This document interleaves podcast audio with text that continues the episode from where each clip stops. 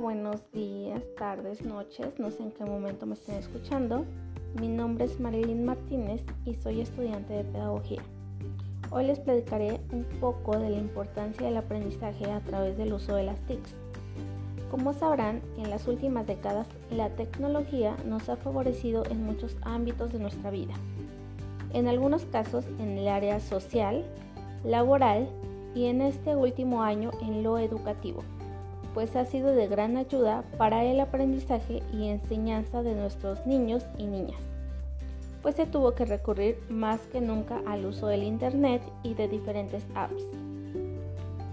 Como primer punto veremos el significado de TICS. Para los que aún no están familiarizados con estas siglas, significan tecnologías de la información y la comunicación. En otras palabras, hace referencia al conocimiento y el uso de la computación telecomunicación y capacidad intelectual para la construcción del conocimiento.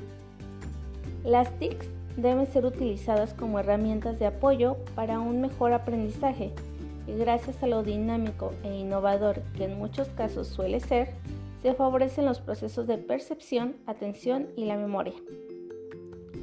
Existen muchas comunidades virtuales, las cuales son integradas por un grupo de personas que, por medio de las nuevas tecnologías, comparten información relevante y de interés para un público en específico.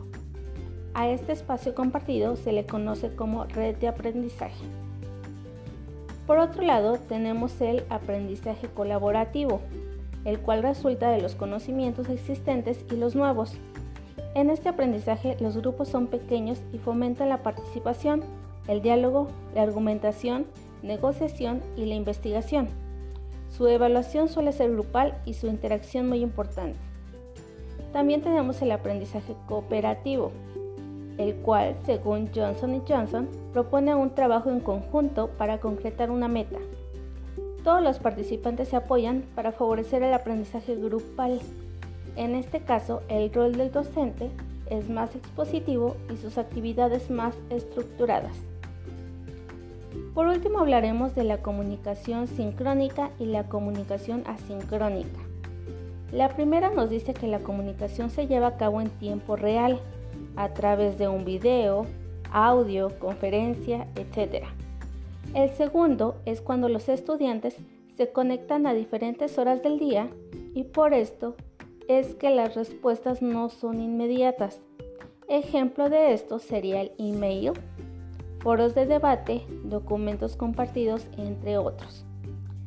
Agradezco su tiempo, espero la información haya sido de gran ayuda. Hasta pronto.